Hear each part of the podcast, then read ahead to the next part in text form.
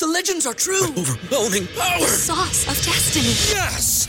The most legendary sauce has arrived as McDonald's transforms into the anime world of WickDonald's. The greatest flavors unite in all new savory chili McDonald's sauce to make your 10-piece Wick Nuggets, fries, and Sprite ultra powerful. Unlock manga comics with every meal and sit down for a new anime short every week only at WickDonald's. Ba-da-ba-ba-ba, go! I participate in McDonald's for a limited time while supplies last. ¿No se merece tu familia lo mejor? Entonces, ¿por qué no los mejores huevos? Ahora, Egglands Best están disponibles en deliciosas opciones. Huevos clásicos, de gallina libre de jaula y orgánicos de Egglands, que ofrecen un sabor más delicioso y fresco de granja que le encantará a tu familia. En comparación con los huevos ordinarios, Egglands Best contiene la mejor nutrición como 6 veces más vitamina D, 10 veces más vitamina E y el doble de omega 3 y B12. Solo Egglands Best. Mejor sabor, mejor nutrición, mejores huevos. Visita egglandsbest.com para más información.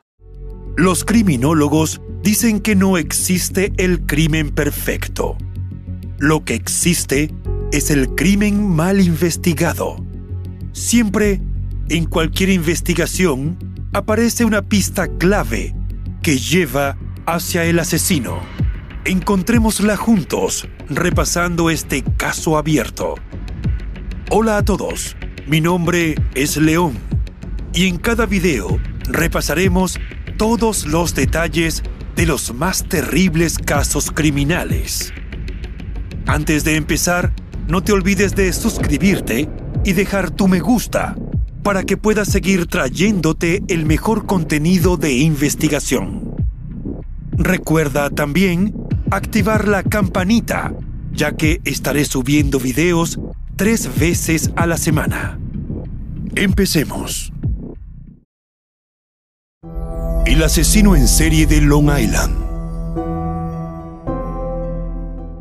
Las historias de asesinos en serie que han dado pie a tantas películas de Hollywood no son meros asuntos de ficción creados por las febriles mentes de unos guionistas. La vida real puede superar con creces al más terrible guion de los films de horror. Así lo han comprobado los residentes de Long Island, Nueva York, donde han convivido durante casi dos décadas con el rastro de muerte y dolor dejado por un asesino serial.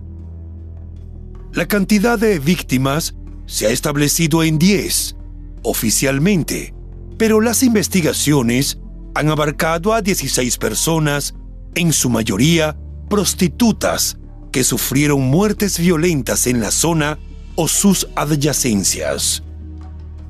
El horror comenzó en 1996, pero permaneció oculto hasta 2010. La costa sur de Long Island, en el estado de Nueva York, se ha caracterizado por ser una zona residencial, cuyos habitantes han disfrutado de los beneficios de residir cerca del mar y de una de las principales metrópolis del mundo.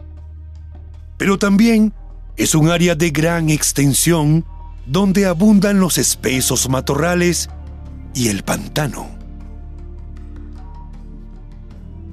En 2010, algunas damas de compañía y trabajadoras sexuales solían ejercer su oficio en Long Island, visitando las casas de clientes que solicitaban sus servicios a través de Internet.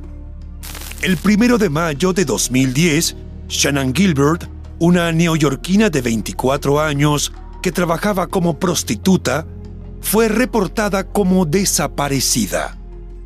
Esa noche fue a prestar sus servicios a la casa de un cliente, pero por razones que se desconocen, tuvieron un grave desacuerdo. La mujer hizo una llamada al 911 en la que pidió ayuda y afirmó que alguien quería matarla. La comunicación duró 20 minutos, durante los cuales se oyó al dueño de la casa pedirle que por favor saliera de su residencia. También se escucharon los intentos por calmarla de Michael Pack, el chofer del taxi que llevó a Shannon a la vivienda y que permaneció afuera esperando que terminara su labor para llevarla de vuelta. Pero la mujer no atendía nada de lo que le decían alrededor. En medio de ese episodio, llamó a las puertas de vecinos en el área de Oak Beach, clamando por ayuda y diciendo que alguien la perseguía. Luego, no se supo más de ella. En diciembre de ese mismo año, un oficial de policía y el perro asignado a patrullas de rastreo descubrieron los restos esqueléticos de una mujer en un saco de arpillera casi desintegrado. Pensaron que podía ser el cuerpo de la desaparecida Shanna, pero no fue así. Ese cadáver, perteneciente a una desconocida, fue el primero de una seguidilla de hallazgos que dejaron en evidencia la existencia de uno o más asesinos seriales en Long Island. Tras hallar la primera osamenta, los agentes policiales hicieron un barrido de la zona. El lado norte de Ocean Parkway, donde dos días después hallaron tres cuerpos más. La ciudadanía entró en pánico. La sensación de seguridad se desvaneció. Había un criminal suelto acechando en la zona. Richard Dormer, quien era comisionado de policía del condado de Suffolk, para el momento no dudó en decir que estaban en presencia de un asesino en serie, porque cuatro cuerpos encontrados en el mismo lugar representaban mucho más que una coincidencia. Esas afirmaciones no contribuyeron a dar tranquilidad a los lugareños, quienes, desde ese momento, clamaron por la identificación y captura del asesino múltiple. Ya era suficientemente horrible enterarse de cuatro homicidios, pero faltaban más detalles espeluznantes por salir a la luz. Otro escalofriante hallazgo de cadáveres ocurrió entre finales de marzo y principios de abril de 2011, cuando agentes policiales descubrieron cuatro cuerpos más en otra área cercana próxima a Oak Beach y a Gilgo. Posteriormente, la policía publicó bocetos de un hombre asiático y una mujer, a quienes llamaron Jane Doe número 6, cuyos restos correspondían a víctimas no identificadas. También publicaron fotos de joyas encontradas en los restos de una niña menor de dos años encontrada el 4 de abril en Suffolk. Los restos de su madre fueron hallados en una localidad vecina posteriormente. Con los nuevos hallazgos, la cifra de asesinatos se elevó a 8. El 11 de abril, las policías de Suffolk, Nassau y Nueva York acordaron trabajar de manera coordinada para rastrear más allá de las fronteras de cada condado en busca de cuerpos y de evidencias para dar con el asesino en serie de Long Island. Cuando comenzó la búsqueda en el condado de Nassau, la cifra de víctimas del peligroso criminal se elevó a 10. Los agentes encontraron restos parciales de un cuerpo, así como cráneo separado del torso y dientes humanos cerca de dicho cráneo. Tras exhaustivos análisis de las muestras, la policía reveló que el segundo conjunto de restos en Nassau coincidía con un homicidio de 1996. La policía del condado de Suffolk anunció una recompensa de 5 mil dólares, pero nadie suministró información. Meses más tarde, la cifra subió a 25 mil dólares para quien diera información que condujera a la captura del peligroso criminal que sembró de cadáveres la costa. Sin embargo, no lograron avanzar en la identificación de algún implicado. Entonces, surgió la idea generalizada en algunos lugareños de que el criminal era alguien vinculado con la policía o algún tipo de poder, y por eso su nombre no salía a la luz pública. Esa teoría no se comprobó, pero permaneció en las mentes de los ciudadanos durante muchos años. También llegaron a decir que los investigadores no le dieron demasiada importancia a la seguidilla de crímenes porque las víctimas, en su mayoría, fueron prostitutas. Entretanto, la policía analizaba diferentes escenarios para tratar de encontrar las semejanzas y diferencias en estos casos. Los primeros cuatro cuerpos hallados en 2010 estaban envueltos, pero los otros cuatro hallados en 2011 no estaban cubiertos por tela. Además, los restos hallados en Nassau, también en 2011, eran parciales. Entre marchas y contramarchas, las autoridades hablaron de un asesino serial. Luego dijeron que sospechaban de dos asesinos que actuaron de forma independiente y en diferentes épocas. En octubre de 2011, retomaron la teoría de que fue un solo hombre el que mató a todas las víctimas. Al analizar la estela de muerte dejada por el peligroso criminal, los agentes lograron determinar que las cuatro víctimas localizadas en diciembre de 2010 eran prostitutas desaparecidas que anunciaban sus servicios en la página web Craigslist. Todas ellas fueron estranguladas en otros lugares y luego trasladadas a la playa de Gilgo, donde arrojó sus cuerpos envueltos en bolsas de arpillera. Pero veamos quiénes fueron las primeras víctimas del asesino en serie de Long Island. Maureen Brainerd Barnes, de 25 años, nacida en Connecticut, fue una prostituta que ofrecía sus servicios en línea, pero no quería llevar ese tipo de vida. De hecho, estuvo fuera de las calles durante siete meses, pero le costó conseguir empleo y sus deudas comenzaron a acumularse. Cuando le llegó un aviso de desalojo de la vivienda que ocupaba, no tuvo otra opción que volver a ejercer la prostitución.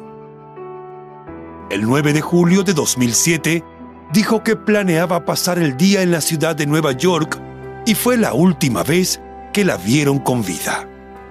Poco después de su desaparición, su amiga Sarah Carnes recibió una llamada de un hombre que afirmó que acababa de ver a Morín alojada en un prostíbulo en Queens, pero el desconocido se negó a identificarse y tampoco le quiso dar la dirección. El cuerpo de Morín fue encontrado en diciembre de 2010. Melissa Barthélemy, de 24 años, nació en Nueva York y vivía en el Bronx, donde ofrecía sus servicios de acompañante en Craigslist el 10 de julio de 2009 tuvo una cita con un cliente y tras recibir su pago, depositó 900 dólares en su cuenta bancaria. Luego, intentó llamar a un antiguo novio, pero no pudo comunicarse. Eso fue lo último que se supo de ella. A partir de la semana siguiente y durante un mes consecutivo, Amanda, su hermana adolescente, comenzó a recibir llamadas vulgares de un hombre que le preguntó si era una prostituta como su hermana. La insultó en varias ocasiones y finalmente le dijo que Melissa estaba muerta y que iba a verla pudrirse. La policía rastreó algunas de las llamadas y determinó que fueron hechas en cabinas situadas en el Madison Square Garden en el centro de Manhattan y Massapequa, pero nunca identificaron al hombre que mantuvo en vilo a la adolescente. Por su parte, la madre de Melissa notó que, el día de su desaparición, la joven mujer hizo muchas llamadas a Manorville, con la esperanza de que ese dato arrojara nuevas pistas, lo informó a las autoridades policiales. Megan Waterman, de 22 años, nacida en Maine, al sur de Portland, cargó sus anuncios en Craigslist ofreciéndose como acompañante mientras estuvo alojada en un motel en Haupage, Nueva York, ubicado a 24 kilómetros al noreste de Gilgo Beach. El 5 de junio de 2010, le dijo a su novio de 20 años que recibió una invitación para salir y que luego lo llamaría. Megan desapareció el 6 de junio de 2010 y cuatro meses más tarde, en diciembre de 2010, su cadáver fue recuperado junto con los de tres mujeres más. Amber Lynn Costello, de 27 años, nació y vivió en North Babylon, un poblado ubicado a 16 kilómetros al norte de Gilgo Beach. Trabajaba como prostituta y se había hecho adicta a diferentes sustancias tóxicas. El 2 de septiembre de 2010 fue a encontrarse con un cliente que la había llamado varias veces y le ofreció 1.500 dólares por sus servicios. Según relataron compañeras del oficio de Amber, esa fue la última noche que la vieron, hasta que su cuerpo apareció en el primer lote de cadáveres del asesino serial de Long Island. Todas las víctimas fueron estranguladas. Los siguientes hallazgos ocurrieron entre marzo y abril de 2011, a muy poca distancia, en dirección este de los sitios donde encontraron los restos en 2010. Este hecho reforzó la teoría de un solo asesino múltiple, quien sería un conocedor experto de la zona, por lo cual siempre pudo entrar y salir sin ser visto. En este grupo de restos fueron identificadas Jessica Taylor, de 20 años, y Valerie Mack, de 24 años.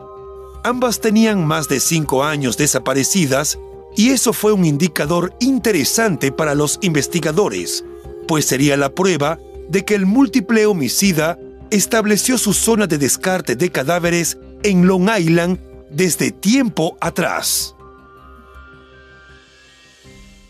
Jessica ejerció la prostitución en el entorno de Washington, D.C. y en Manhattan. Su desaparición fue denunciada a inicios de julio de 2003.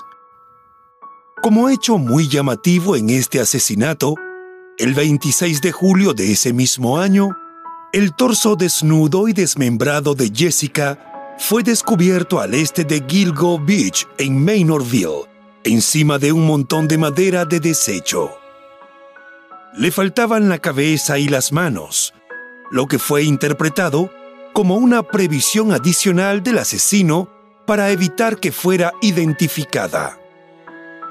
De hecho, la forma de establecer su identidad fue mediante análisis de ADN. El resto del cuerpo de Jessica fue localizado ocho años más tarde, el 29 de marzo de 2011 en Gilgo. Eran de ella los restos de una calavera un par de manos y un antebrazo encontrados por la policía. Valerie nació en Filadelfia, donde ejerció la prostitución, pero quiso ocultar su identidad real por vergüenza y se hizo llamar Melissa Taylor. Fue vista por última vez por su familia en New Jersey durante el verano del año 2000 y desde entonces desapareció. De su cuerpo solo se hallaron pedazos. Mediante análisis se determinó que un cráneo, un pie derecho y unas manos encontrados el 4 de abril de 2011 pertenecían a Valerie. Luego se estableció que también era suyo un torso que hallaron envuelto en bolsas de basura y arrojado al bosque cerca de la intersección de Halsey Manor Road y Mill Road. La semejanza en las mutilaciones de los restos de Jessica y de Valerie, así como el abandono de las partes en distintos lugares, se tomó como un indicador de que hubo algún enlace entre los dos homicidios. Otras víctimas del asesino en serie de Long Island han permanecido sin identificar desde que sus restos fueron hallados abandonados en medio de la nada.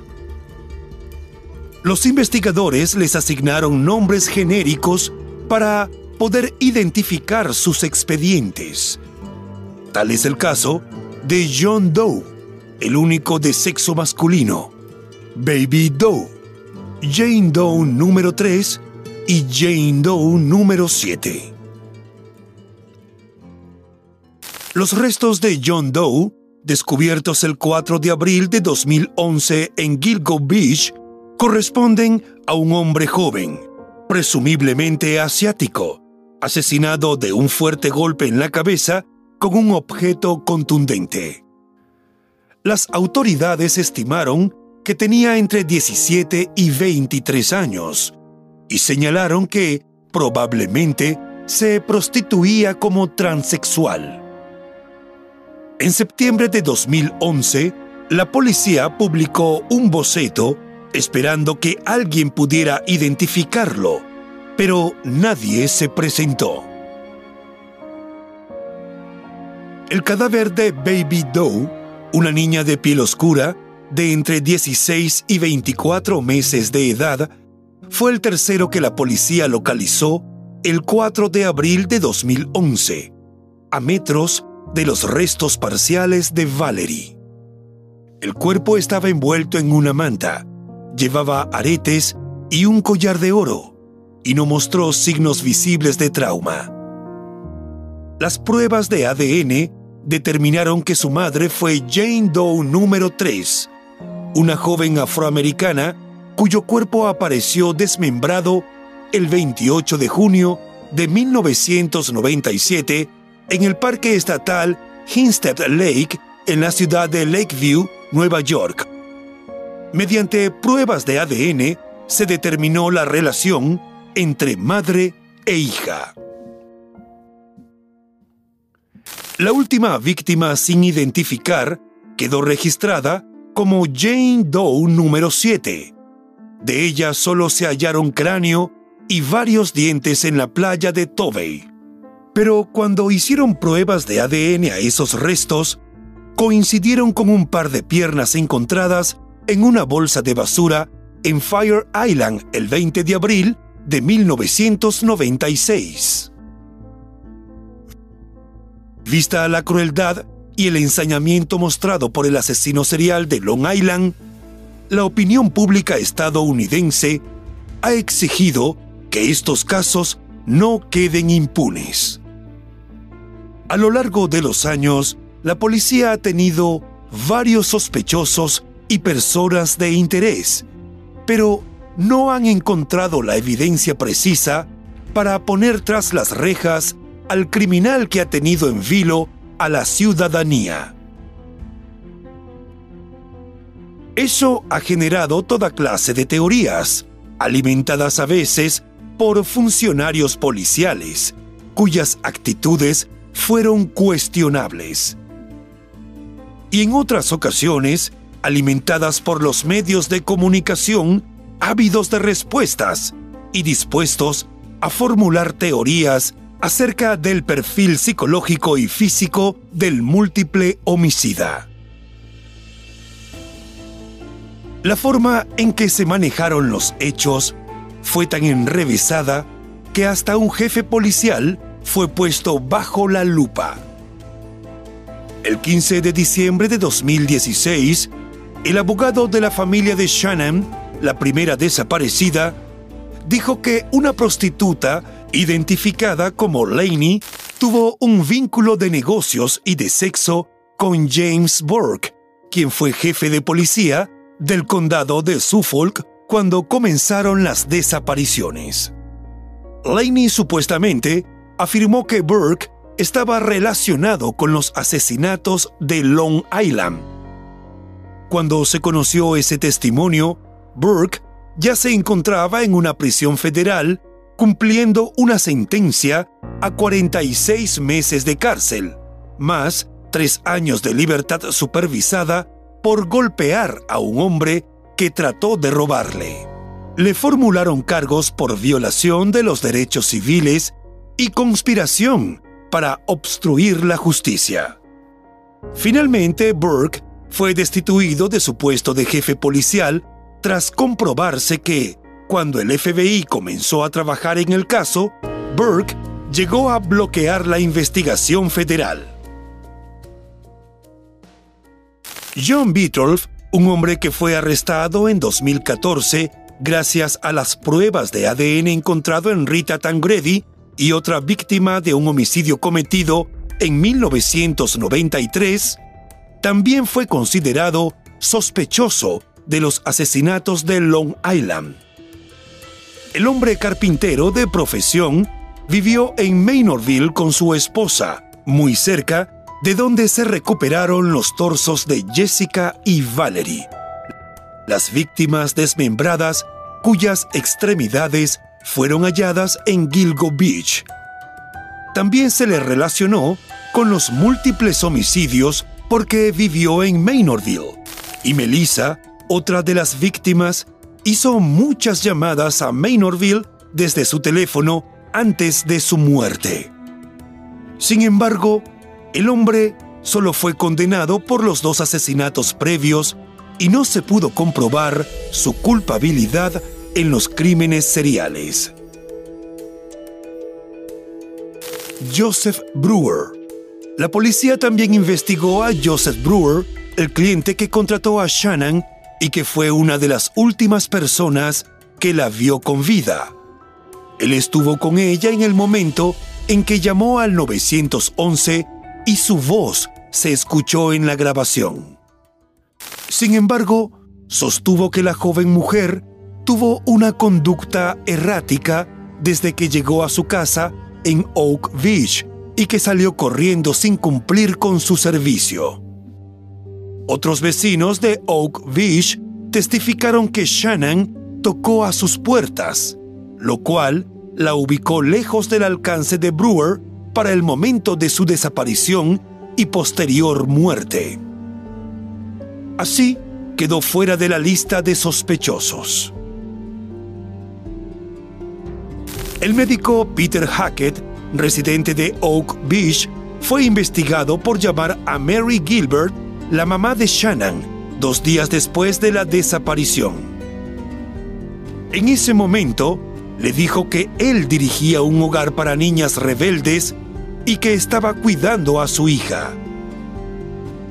Tres días más tarde, la llamó de nuevo y negó conocer a Shannon. Aunque el médico ha negado rotundamente que hizo esas llamadas, los investigadores obtuvieron sus registros telefónicos y corroboraron que sí habló con Mary dos veces. El área pantanosa donde fueron hallados los restos de Shannon estaba cerca del patio trasero de Hackett, por lo cual la familia de la joven mujer presentó una demanda por homicidio culposo contra el médico en noviembre de 2012. Alegaron que él llevó a Shannon a su casa y le administró drogas tranquilizantes que habrían facilitado su muerte al verse desorientada en el pantano. La demanda fue desestimada y luego la policía lo descartó como sospechoso, tras conocer que tenía un historial patológico de exageración de su personalidad. James Bissett fue otro de los sospechosos, pero se llevó su secreto a la tumba. Dos días después del hallazgo de los restos de Shannon, Bissett se suicidó en su auto estacionado en el parque Matitock. El hombre dirigía un negocio que era el principal proveedor de arpillera en toda la región. Nunca se pudo demostrar su vinculación con los crímenes seriales ni con el caso en particular de Shannon. Si hasta ahora el rastro de víctimas dejado por el cruel asesino serial de Long Island es impactante, resulta más aterrador saber que el número de víctimas puede ser aún mayor, pues hubo otros casos que podrían estar relacionados. Uno de ellos es el de Tina Foglia, de 19 años, quien solía hacer auto-stop. Fue vista por última vez en la madrugada del primero de febrero de 1982 en un local de música rock en West Islip. Su cuerpo desmembrado en tres bolsas separadas fue descubierto dos días más tarde por trabajadores del Departamento de Transporte de Southern State Parkway. El asesino le robó un anillo de diamantes y dejó parte de su ADN en una de las bolsas, pero nunca ha resultado compatible con otras muestras. La policía no descartó la posibilidad de que fuera una de las primeras víctimas del asesino en serie de Long Island. El torso de una mujer hispana fue hallado el 3 de marzo de 2007 dentro de una maleta en una playa de Harbor Island Park, en la ciudad de Mamaroneck. Se determinó que fue apuñalada hasta la muerte y luego desmembrada. La similitud con los casos de Jessica, Valerie y Jane Doe 3 hizo pensar que está vinculada con el asesino serial. La policía de Long Island también ha revisado otros asesinatos de prostitutas sin resolver, como es el caso de Tania Roche, de 39 años, cuyo cuerpo desmembrado fue encontrado en junio de 2008 en el arcén de Southern State Parkway, en Belmore, Nueva York. En enero de 2013, una mujer que paseaba a su perro encontró los restos de una mujer de entre 20 y 30 años enterrados en un área arenosa en la costa de Ship Lane, cerca de Oyster Bay. Se estimó que la causa de muerte fue un traumatismo y su caso se mantiene como posible relacionado con los 10 cuerpos de Gilgo Beach y las zonas aledañas. Natasha Yugo, de 31 años, fue vista por última vez el 16 de marzo de 2013 cuando salía de su casa cerca de Ali Pond Park en Queens. Su auto fue encontrado en Ocean Parkway mientras que parte de su vestimenta apareció en la playa cercana de Gilgo Beach al día siguiente. Su cuerpo no ha sido hallado. La muerte más polémica de todas ha sido la de Shannon. Su desaparición en 2010 fue la primera reportada, pero su cuerpo fue el último en aparecer después de 19 meses de búsqueda en un pantano cercano. La autopsia determinó que murió por ahogamiento y que pudo sufrir un episodio de histeria después de consumir algún tipo de droga, lo que explicaría su frenética llamada al 911 aquella noche. Pero la familia de Shannon ha rechazado todo el tiempo el informe policial e insiste en que fue asesinada. En septiembre de 2014, el patólogo forense Michael Baden acordó realizar una autopsia independiente de los restos de Shannon. Señaló que encontró daños en su hueso y oides, lo que podría indicar que fue estrangulada. Sin embargo, no fue concluyente. También indicó que el cuerpo de la joven fue encontrado boca arriba, algo inconsistente con la teoría de que murió ahogada.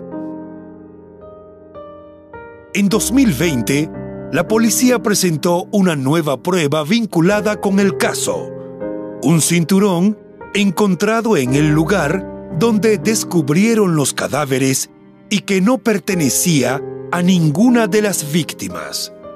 Las autoridades se negaron a revelar el sitio exacto en el que fue hallado, pero dijeron que el cinturón de cuero negro con las letras HM o WH en relieve habría sido usado por el asesino. Familiares de algunas víctimas han dicho que las autoridades no le dedican tiempo suficiente al caso por la naturaleza del trabajo de las mujeres. Sin embargo, los cuerpos policiales involucrados en la investigación, así como la Fiscalía, han dicho que quieren resolver los casos y llevar justicia a las familias. Mientras tanto, un peligroso asesino serial circula libremente, por lo cual puede sumar nuevas víctimas a su terrible estela de muerte y dolor en Long Island. Y bueno, hasta aquí el caso de hoy. Como siempre agradezco tu apoyo a mi trabajo. Si te suscribes, das un me gusta y compartes este video, me ayudarás a seguir creando contenido. Hasta pronto.